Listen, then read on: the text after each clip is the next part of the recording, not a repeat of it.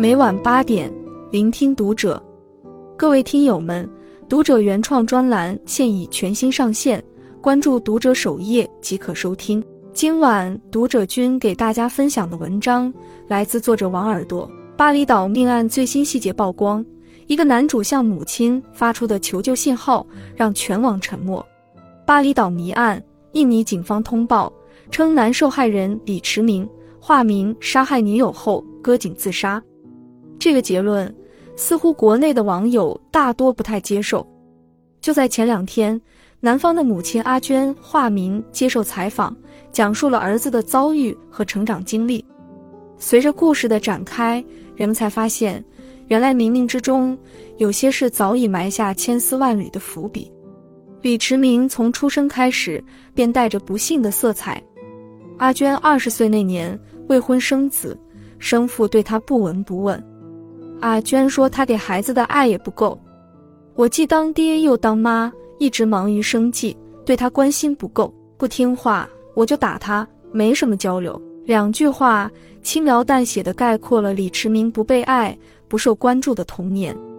这样的家庭环境造成他内向、孤僻的性格，被打了骂了也不说话，只是逃出家门，到很晚才回来，回家就关起门，从不主动说话。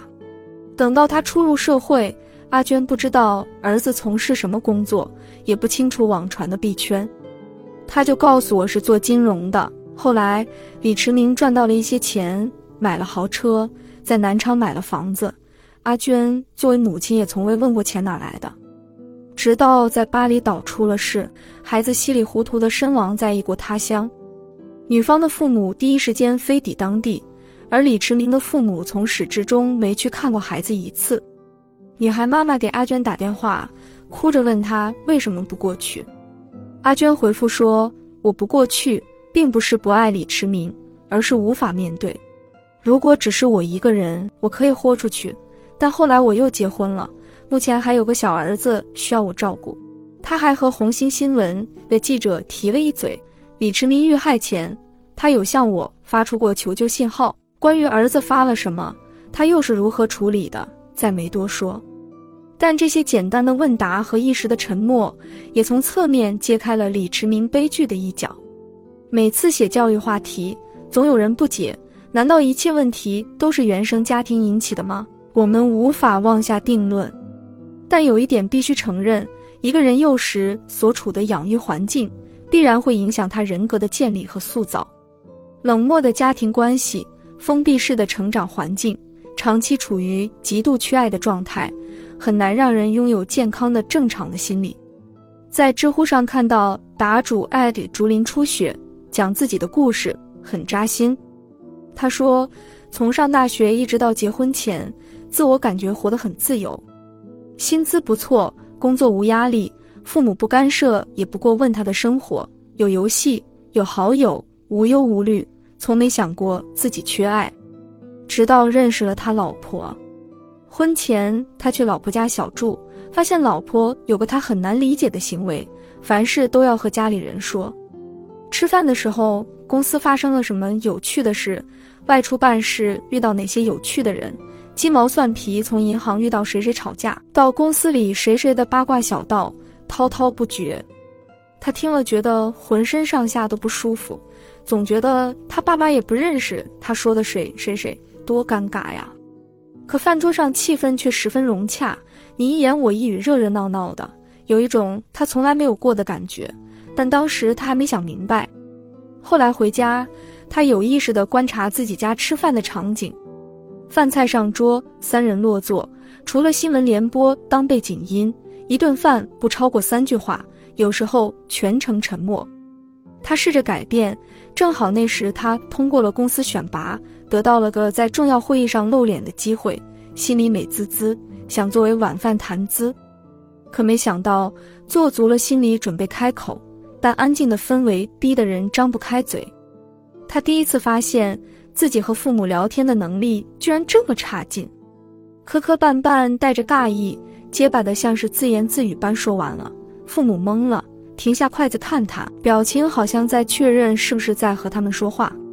剩下的时间，三人都不自在，饭吃的很不是滋味。后来他发现自己逐渐不对劲了，莫名其妙情绪低落的情况越来越多，长时间对任何事情提不起兴趣，最后发展到抑郁。后来溯源，终于找到病因。从小时候，母亲就不和他沟通，找母亲说话，次次都被冷漠的无视。七八岁时顽皮犯错了，母亲当着他的面打包好吃的和穿的，告诉他下次再犯，拿着这些出去要饭，别回家了。在外面被霸凌欺负了，回家不能哭。母亲只有一句话：在外面被打，回来哭就换我们接着打。作为军人的父亲，教育更加简单粗暴，打就对了。为了打他，父亲在门后备了一根细长又柔韧的竹条，打他使脸上的凶狠和带来的绝望，让他自此把家和刑场画上等号。母亲爱答不理，父亲见面就干，打主也反抗过。和李驰明一样离家出走，他恶作剧般躲在小区门口的角落，想看父母着急的样子，但被发现后没领他回家，而是把他带到了小区里不怎么有人经过的一角。母亲默不作声地站在一旁，父亲对他拳打脚踢，狠辣到捡起地上的硬物往他身上砸。那一次，他是跪地求饶才得以回家。不被爱的阴影自童年辐射到了整个人生。后来，家的概念在他心里就淡了。他说：“明明和父母同在一个屋檐下，却感觉像是独居。他们就像一起合租的租客，你不会想要隔壁的租客对自己温柔，悲伤时也不会轻易向他们吐露。你不会想要和他们分享任何一点点你的经历，你也对他们的经历毫无兴趣。看过最令人难受的一句话是，在童年那些美好的记忆里。”我的父母从来没有真正的在场过。后来想想，觉得父母和孩子的关系，很大程度上决定了孩子和世界的关系。一位网友听来的一对父子对话，再次诠释了这句真理。那位父亲喝了孩子的汽水，孩子哭了。父亲问他：“你为什么哭？”孩子不说话。父亲又问：“是因为我喝了你的汽水吗？”孩子带着哭腔说：“是。”父亲。那你就直接告诉我，爸爸，你喝了我的汽水，我不高兴了，直接把你的不高兴说出来不好吗？为什么要哭？孩子还是不说话，继续哭。父亲，你看啊，这事儿是这样的，我没有请求你的同意就喝了你的汽水，这是爸爸不对，你要告诉我，而不是哭。你不说，爸爸就不知道错在哪儿，所以以后有问题，你感到不舒服。就说出来好不好？孩子停止哭泣，同意着点头。看完这段对话，我和网友一样，感觉认知被颠覆了。相信不只是我，很多朋友也一样。从小到大，父母没有说过这样的话，没人教过我们去分析情绪为何会这样，是因为什么导致的。很多时候，孩子一哭，父母就骂。所以在很多人的童年认知里，人只要表现出不高兴、愤怒，就是不对的，以至于成长轨迹中，绝大多数都在压抑自己，形成回避、讨好、没有安全感的人格。对生活的态度随缘就好，没有太大的期盼。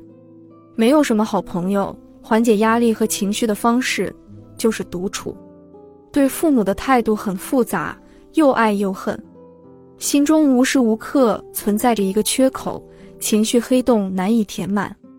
可其实这些本可以避免的，只要父母多给些关心，多表现出耐心，多给予些爱，告诉孩子把话说出来，输出情绪，有安全感的表达自己，信任沟通的力量。爸妈爱你，这些看起来无足轻重的小事，真的能改变一个人的人生。